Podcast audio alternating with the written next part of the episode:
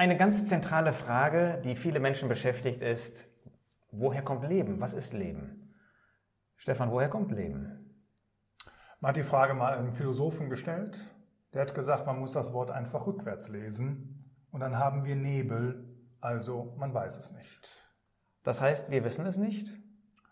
Ich weiß es schon, weil ich ein viel besseres Buch habe als viele andere Menschen. Und das ist die Bibel, das Wort Gottes. Und das gibt mir auf diese Frage eine ganz klare Antwort.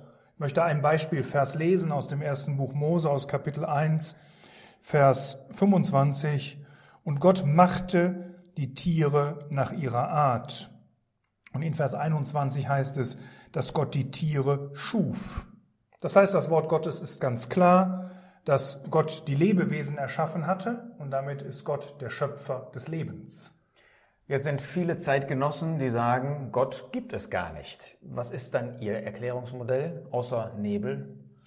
Das ist völlig richtig. Wenn ich Gott ablehne und damit auch den biblischen Schöpfungsbericht ablehne, brauche ich eine andere Möglichkeit.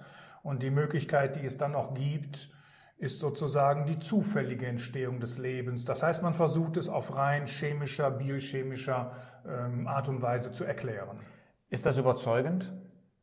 Für mich persönlich nicht. Für Menschen, die Gott ablehnen, ist es die einzige Alternative. Aber wie erklären Sie das dann, wie das passiert sein soll? Ja, Sie gehen davon aus, ähm, dass es am Anfang Zellen gab ohne Zellkern, sogenannte Prokaryoten, und diese miteinander verschmolzen, zwei Stück, und haben dann eine Zelle, ich sage es mal sehr einfach jetzt, mit einem Zellkern und mit Organellen gebildet, sogenannte Eukaryoten, also gute Zellen, Zellen mit Zellkern. Aber damit ist ja immer noch nicht geklärt, wo diese erste Zelle dann herkommt, die sich mit einer anderen verbunden hat.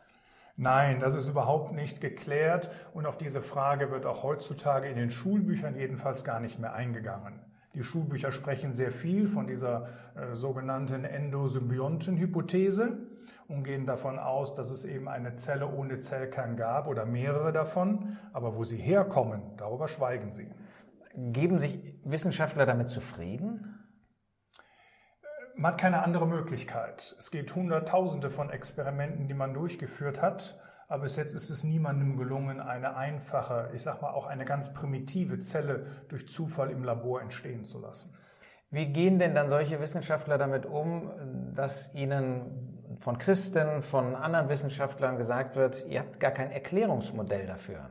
Ja, das Ganze wird ja sehr polemisch häufig beantwortet.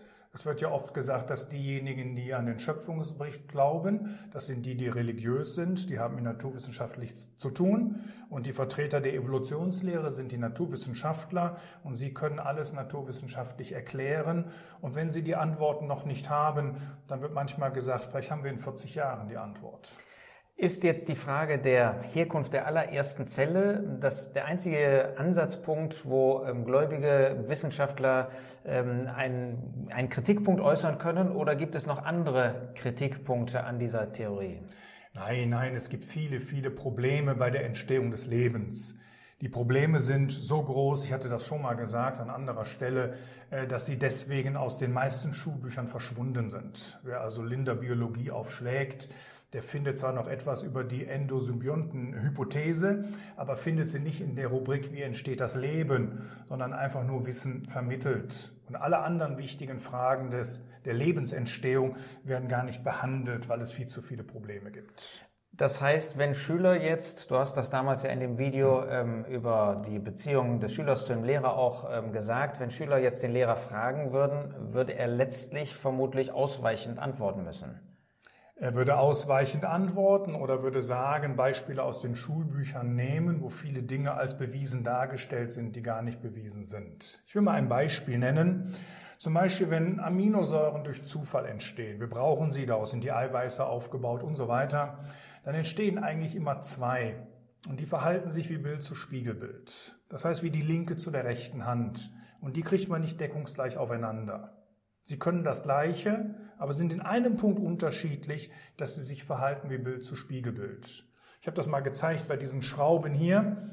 Die Schrauben sind völlig identisch. Das gleiche Material, die gleiche Farbe, gleicher Durchmesser, gleiche Gewindesteigung, gleiche Muttern, alles gleich.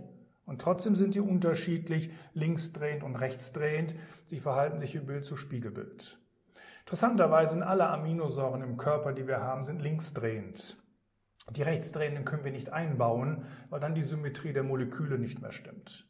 Die müssen also irgendwie durch Zufall getrennt worden sein. Das ist aber nicht möglich, denn die Stoffe sind gleich. Ich kann sie nur mit Intelligenz trennen. Das ist eines der riesigen Probleme zum Beispiel, auf die in den Schulbüchern überhaupt nicht eingegangen wird. Extra nicht, es gibt dafür keine Antwort. Gibt es ein Beispiel, wo das äh, sich mal auch ähm, dargestellt hat in, in ähm, Experimenten oder in der Realität, wo das dann eben schiefgegangen ist? Ja, es gibt ein Beispiel, ein, eines der, der schlimmsten Medikamente überhaupt, das sogenannte Contagan. Das hat einen Wirkstoff Thalidomid. Den gibt es links und rechts drehend und die eine Form ist ein super Schlafmittel und die andere der schlimmste Wachstumshemmer, den es je gab. Hat die Wissenschaft auf dieses Problem dann auch mal reagiert?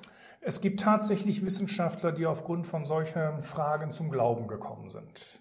Einer der bekanntesten ist Richard Smalley, Nobelpreisträger für Chemie. Er hat einmal gesagt, der Evolution ist soeben der Todesstoß versetzt worden. Auf der Grundlage meines Werdegangs in der Chemie und Physik ist klar, dass Evolution nicht stattgefunden haben kann. Aber es gibt viele, äh, die lehnen einfach Gott per se ab. Und damit müssen sie auch den Schöpfergott ablehnen. Und damit bleibt nur noch die Evolution für sie übrig. Nochmal zurück zu dieser ähm, Lebensentstehung. Gibt es ein Lehrbuch, gibt es ein Fachbuch, wo sich ähm, Gläubige mal informieren können, wie das aus wissenschaftlicher Sicht, aber zugleich übereinstimmend mit Gottes Wort geschehen sein kann? Ja, also eines der für mich besten Lehrbücher überhaupt ist das Lehrbuch von Wort und Wissen, äh, Evolution, ein kritisches Lehrbuch. Es ist ein sehr ausgewogenes Lehrbuch. Es ist für mich ein sehr ehrliches Lehrbuch, weil es auch ganz klar ähm, Seiten der ähm, Evolutionslehre erwähnt und, und auch bei einigen Dingen zeigt, dass man sie tatsächlich beobachtet aber es zeigt auch ganz ehrlich die Schwierigkeiten und die Probleme, die es gibt. Und es ist auch in dem Punkt ehrlich, dass es nicht sagt, Evolution ist einfach Quatsch und Schöpfung ist bewiesen, sondern vom Prinzip her zeigt es, äh, dass schlussendlich beides eine Glaubensfrage ist, wie das ja auch in der Bibel steht. Ist da auch zu der Zelle selbst ähm, Stellung bezogen worden? Ja, es gibt einen längeren Abschnitt über die Entstehung des Lebens und es gibt auch in der neuesten Ausgabe ab Seite 193 ähm, ein Thema über die Endosymbiontenhypothese, wo also viel genauer darauf eingegangen wird, als ich das jetzt in, dem, in der Frage- ähm, und Antwortdiskussion hier machen konnte, wie man das auch wissenschaftlich erklären kann und was es alles für Probleme gibt. Wir sehen also, die Herkunft des Lebens sollten wir bei dem erfragen, der das Leben erschaffen hat, bei Gott. Und wir haben das aus 1. Mose 1 gesehen, dass Gott geschaffen hat. Ähm, wir können nicht sagen, das ist bewiesen, aber das, was wir in der Wissenschaft, in der Naturwissenschaft sehen, ist eben am besten erklärbar durch das, was wir in der Bibel finden. Und im Neuen Testament sagt der Apostel Paulus dazu in Kolosser 1, Vers 16, denn durch ihn, das ist der Herr Jesus, der Sohn Gottes, sind alle Dinge geschaffen worden, die in den Himmeln und die auf der Erde, die sichtbaren und die unsichtbaren. Da sagt der Apostel Paulus, da sagt Gott durch den Apostel Paulus, dass der Herr Jesus der Schöpfer ist. Und dann heißt es weiter über ihn, dass durch ihn alle Dinge mit sich versöhnt werden, indem er Frieden gemacht hat durch das Blut seines Kreuzes. Da wird deutlich, dass der, der der Erschaffer ist, zugleich der ist, der auch gestorben ist, um einmal die Schöpfung zu versöhnen, aber auch um Menschen zu versöhnen mit Gott, die durch die Sünde Feinde Gottes geworden sind. Und unser Wunsch ist, dass jeder, der diesen Film sich anschaut, wirklich Jesus Christus als seinen persönlichen Retter annimmt, damit er nicht nur dein Schöpfer ist, sondern auch dein Erretter und du weißt, dass du eine Zukunft bei Jesus im Himmel hast.